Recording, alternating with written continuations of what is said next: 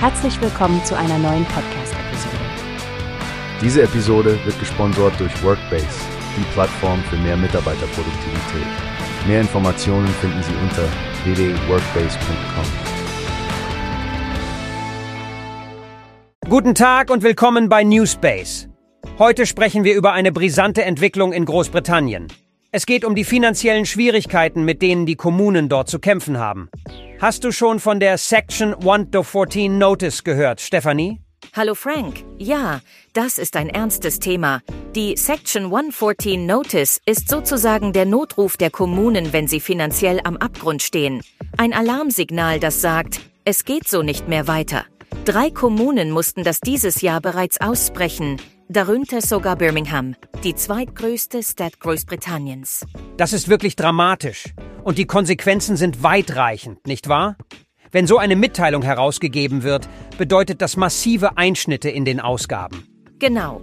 Und das ist für die Bürgerinnen und Bürger schmerzhaft spürbar. Es geht ja nicht nur um Zahlen auf dem Papier, wir reden über wirkliche Einschränkungen im täglichen Leben. Parks, die verfallen, Schwimmbäder, die schließen und Bibliotheken mit gekürzten Öffnungszeiten, um nur einige Beispiele zu nennen. Aber die Kommunen versuchen ja auch dem finanziellen Engpass entgegenzuwirken, oder? Ich meine, es gibt Reaktionen auf diese Krisensituation? Richtig, Frank. Es wird berichtet, dass viele Städte und Gemeinden die Steuern und Gebühren erhöhen. Stell dir vor, 90 Prozent planen eine Erhöhung der Kommunalsteuer und der Gebühren für diverse Leistungen.